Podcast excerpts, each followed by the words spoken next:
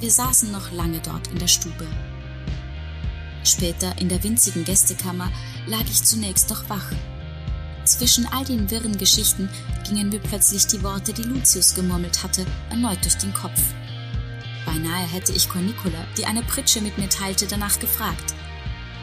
Ich lauschte ihrem gleichmäßigen, friedlichen Atem, traute mich nicht, sie zu wecken und schlief dann rasch darauf selbst ein.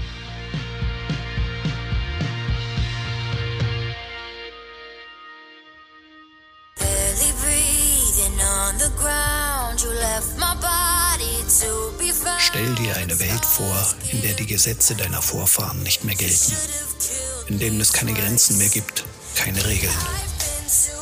Eine Welt, in der Schriftrollen zu Zunder werden, Städte zu Steinbrüchen und Bürgerinnen und Bürger zu Flüchtlingen. Eine Welt, in der das Recht der Stärke zählt und in einer Zeit, in der die Legenden großer Helden entstehen. Willkommen in der Welt von Cornicula und Abetonia. Willkommen zu Flug der Krähen, Legenden einer Erzählerin.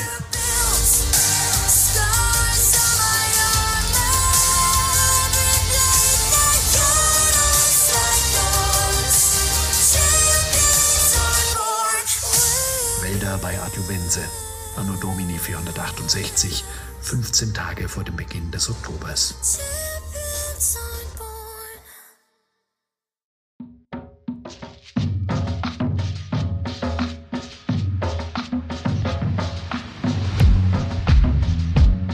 Zwei Pferdekarren, drei weitere Esel, zwei Hirten, der eine mit fünf jungen Schweinen, der andere mit einem unüberschaubaren Schwarm Gänse im Geleit, außerdem drei Marktfrauen, die kleine Leiterwagen voll mit Stoffen und Haushaltsgerät zogen, zwei junge Handwerker und eine Braut mitsamt Mutter, Dienstmagd und Aussteuer. Als wir Laureacum am nächsten Morgen wieder verließen, fanden wir uns inmitten eines wahren Jahrmarktzuges wieder. Obwohl wir versucht hatten, unauffällig zu bleiben, hatte es sich noch am Abend in weiten Teilen des Ortes herumgesprochen, dass eine Pilgergruppe unterwegs war, von der zumindest einer beritten und bewaffnet war. Diese Gelegenheit, die rund 60 Meilen bis Loco Felicis mit einer Art Geleitschutz zurückzulegen, wollte sich niemand entgehen lassen, der sich Geschäfte in der nächsten Ortschaft jenseits des Anisus erhoffte. Und das waren nicht wenige. Wie man uns berichtete, wären in der Gegend schon seit Jahren keine regulären Truppen mehr stationiert. Und obwohl auch in diesem Teil des Norikums ein paar regionale Kriegsherren mit ihren Söldnertruppen einigermaßen für Ruhe sorgten, triebe sich genügend Gesindel in den Wäldern herum, die einzelnen Reisenden nicht selten gehörigen Ärger bereiten konnten. Seit bald einem Jahr sei daher kein Händler oder Bauer mehr die Danubia abwärts gezogen. Eine Karawane von fast zwei Dutzend Menschen, zumal mit einem echten Soldaten darunter, versprach nun offenbar ausreichend Sicherheit. Dafür war sie natürlich auch ausgesprochen auffällig. Lucius war nicht angetan. Ganz im Gegensatz zu Cornicula. Wie ein junger Welpe sprang sie zwischen den kleinen Gruppen der bunten Karawane hin und her. Mal plauderte sie eine Weile mit den Marktfrauen. Dann tuschelte sie mit der Braut, woraufhin beide in lang anhaltendes Kichern verfielen. Augenblicke später hakte sie sich bei den Handwerksburschen ein und fragte sie unverblümt über ihre Liebschaften aus. Ich versuchte mit ihr Schritt zu halten, bemühte mich, an ihrer Seite zu bleiben. Zum einen, weil Lucius gar so verdrießlich von seinem Sattel aus in die Ferne blickte und Tayo ihn dabei sehr erfolgreich imitierte, zum anderen aber auch, weil ich das Gefühl hatte, nur ja nichts verpassen zu dürfen von dem, was Cornicola und unsere neuen Begleiter an Neuigkeiten und Klatsch austauschten der Gänsehirte hatte zum Beispiel so einiges zu berichten. Hauptsächlich von seinem größeren Bruder, der auch Hirte war und jenseits der Berge lebte. Einmal, so schilderte es der Junge, wäre sein Bruder von drei Räubern überfallen worden. Wilder Gestalten seien das gewesen, mit wirrem langem Haar, dicken Narben im Gesicht und bewaffnet mit Bögen und kurzen Dolchen. Sie hatten ihm seine Herde abgenommen, zehn kräftige Schafe, und dafür sein Leben verschont.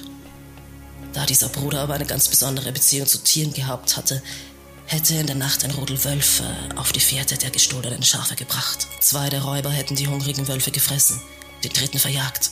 Und da sie vom Fleisch der Wilden fast schon gesättigt waren, rissen sie nur eines der Schafe. So hatte also der mutige Bruder immer noch neun Schafe und eine aufregende Geschichte dazu. Beides ließ sich prächtig verkaufen. Cornicola applaudierte gebührend. Dann lief sie schon wieder weiter, um ein Stück mit dem alten Bauern zu gehen, der einen der Pferdewagen führte. Ich eilte ihr hinterher. Sie plauderte mit ihm über sein Tier, erfuhr, dass es eines von dreien sei, die er besaß.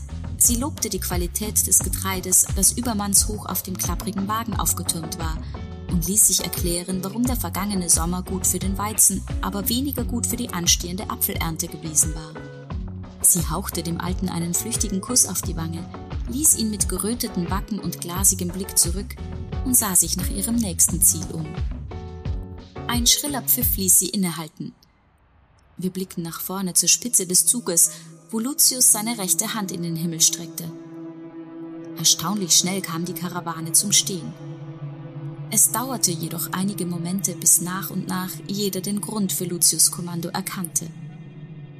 Im düsteren Zwielicht des Waldes, links und rechts der kleinen Straße, waren schemenhaft Männer zu sehen.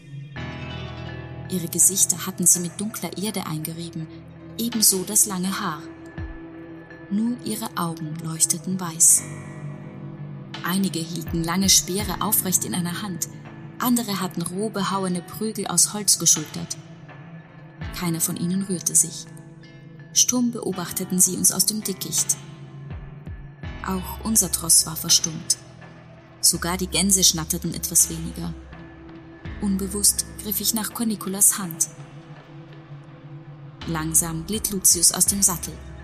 Kaum hatten seine Stiefel den Boden berührt, da trat etwa hundert Schritte voraus eine Gestalt aus dem Dickicht auf die Straße.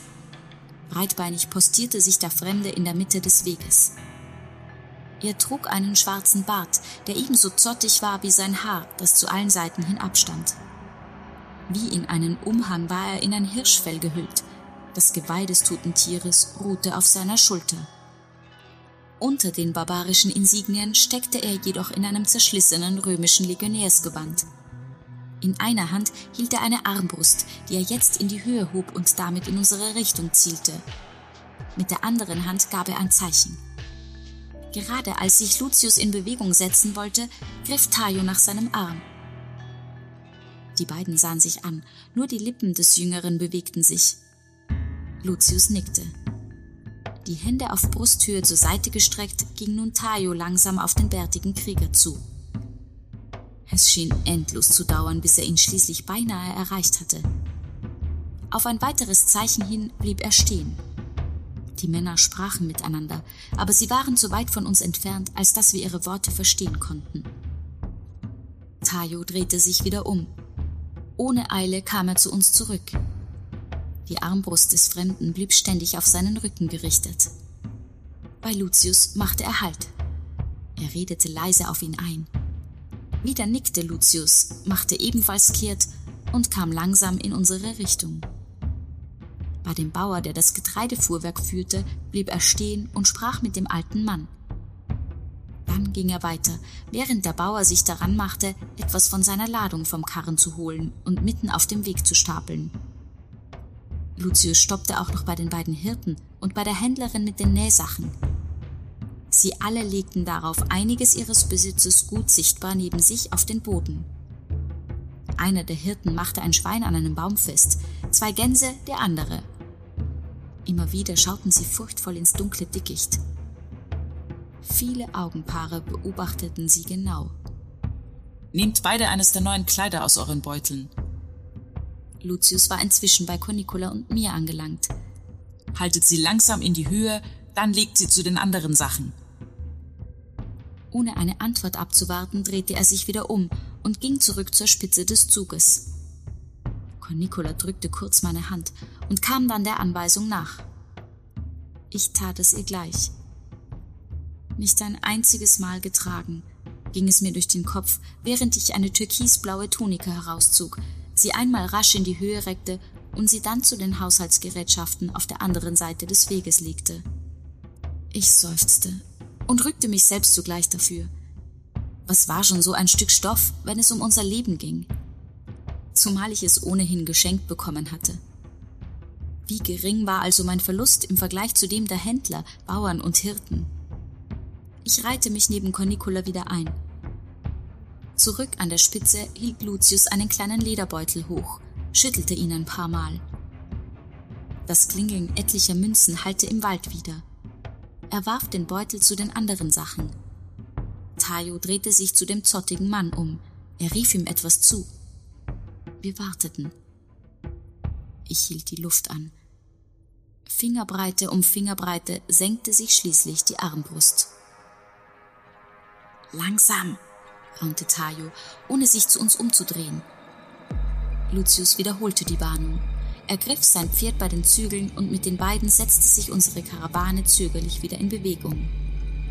Wir hielten die Köpfe leicht gesenkt, aber wir konnten spüren, wie uns die unsichtbaren Krieger aus dem Dunkel des Waldes heraus beobachteten. Es war eine elende Prozession, und sie schien kein Ende zu nehmen. Ich hörte, wie die beiden Bauern vor uns leise Gebete flüsterten, während wir uns endlich dem Anführer der Räuber näherten. Unbewegt stand er am Wegesrand, die Waffe noch immer bereit. Als Lucius an ihm vorüberging, sah er kurz auf, und beide Männer nickten sich fast unmerklich zu. Alle anderen wichen auf der Höhe des Fremden, soweit sie nur konnten, auf die andere Seite aus, starrten dabei besonders fest auf den Boden. Auch ich stierte wie gebannt meine eigenen Füße an. Dennoch spürte ich, wie neben mir Cornicola den Kopf hob, und ich wusste, dass sie dem Krieger neugierig ins Gesicht sah. Kaum hatte ich das registriert, da kam er auch schon mit einem einzigen großen Schritt auf uns zu. Er packte Cornicola am Arm, zog sie zu sich ich krallte mich in ihre Hand, als könnte ich sie dem Wilden entreißen. Tränen schossen mir in die Augen, panische Angst ließ mich wie gelähmt in der Bewegung erstarren. Ich erwartete Schreie, ein Handgemenge, aber nichts von all dem geschah. Vorsichtig bewegte ich nun die Augen. Wie zu Eis erstarrt standen Cornicola und der Fremde sich gegenüber. Es schien, als wolle der Mann Cornicola allein mit dem Blick aus seinen bösen grauen Augen erdolchen. Plötzlich jedoch bemerkte ich eine winzige Veränderung in Cornicolas Zügen. Es war keine Furcht mehr. Ihre Augen funkelten und die des Mannes, eben noch eiskalt und zum Töten bereit, entrückten, als würden sie in der Ferne nach etwas suchen. So plötzlich, wie er nach ihr gegriffen hatte, ließ er Cornicolas Arm wieder los. Fast stieß er sie von sich, er senkte den Blick, drehte sich um und stapfte davon in die Richtung, aus der wir gekommen waren. Hinter uns hörten wir, wie die Krieger raschelnd aus ihren Verstecken kamen und sich über ihre Beute hermachten. Keiner von uns wagte sich umzudrehen. Fast eine Meile zogen wir stumm durch den Wald, bis wir dessen Rand erreicht hatten und auf ein verwildertes Feld hinaustraten. Im wärmenden Sonnenlicht löste sich unsere Spannung. Was war denn das? raunte ich Cornicola zu. Ich versuchte, entrüstet zu klingen, konnte meine Neugier aber nur schwerlich verbergen. Er hat sich geschämt. In ihrer Stimme schwang weder Triumph noch Freude, Erleichterung noch irgendetwas mit, das ihre Gefühle verraten konnte. Sie sprach, als würde sie von der Richtung des Windes berichten. Er hat sich geschämt? Ich blieb stehen, fasste nach ihrem Arm. Kanntest du diesen Mann, dieses Tier? Warum hast du nichts gesagt? Du hättest verhandeln können. Warum hast du zugelassen, dass er uns alle bestiehlt? Meine gesammelte Furcht entlud sich. Die Worte sprudelten nur so aus meinem Mund. Cornicola sah mich geduldig an, aber ihr großmütterlicher Blick machte mich nur noch wütender. Trotzdem schwieg ich nach einiger Zeit. Ich stemmte die Hände in die Hüften und erwartete ihre Erklärung. Er war römischer Söldner, einer aus dem alten Gotenland, ein Assoziierter. Optio war sein Rang, glaube ich. So genau weiß ich es nicht mehr. Als wir an ihm vorbeigegangen sind, ist mir sein Gesicht wieder eingefallen. Ich weiß nicht. Es muss fünf oder sechs Jahre her sein, dass ich ihn getroffen habe. Ich glaube in Vindobona. Ja, doch. Damals gab es dort einen gewaltigen Markt Schausteller und Marktleute waren aus halb Pannonia Superior angereist und es gab sogar noch eine Parade. Da war er dabei. Er hat seine Kohorte angeführt. Ich erinnere mich, dass er damals sehr stolz war in seiner römischen Rüstung.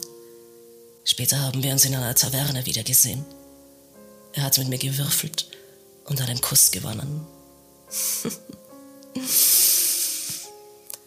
Er weiß, was ihm und seinen Männern widerfahren ist. Die Sollzahlungen aus Rom bleiben aus. Die Kohorte wird unruhig. Er ist verantwortlich. Also verlegen sie sich auf andere Einnahmequellen. So etwas hört man doch häufig. Was bleibt den zurückgelassenen Soldaten schon übrig?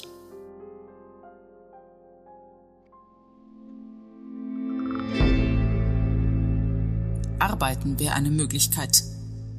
Lucius war wieder im Sattel und zu uns getrabt, nachdem er bemerkt hatte, dass wir stehen geblieben waren.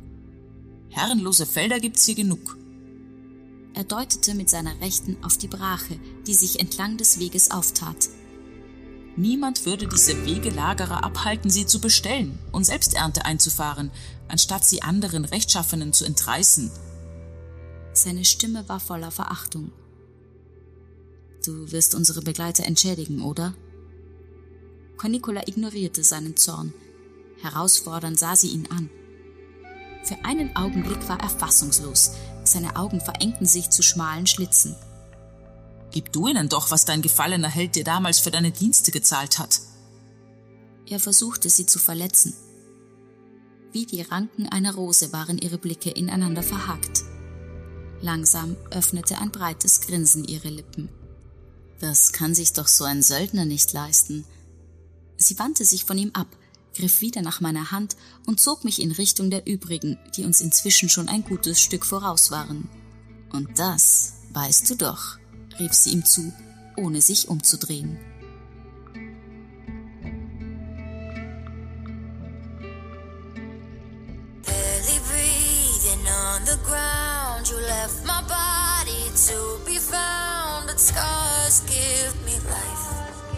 You should have killed me twice.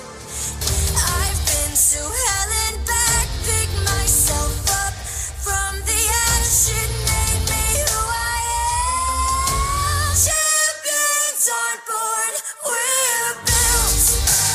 der Krähen. Legenden einer Erzählerin. Der Histofiction-Podcast mit Ingeborg Mamala als Cornicula und Alexandra Kloiber-Karner als Avitonia. Buchregie und Produktion Daniel Karenson. Stars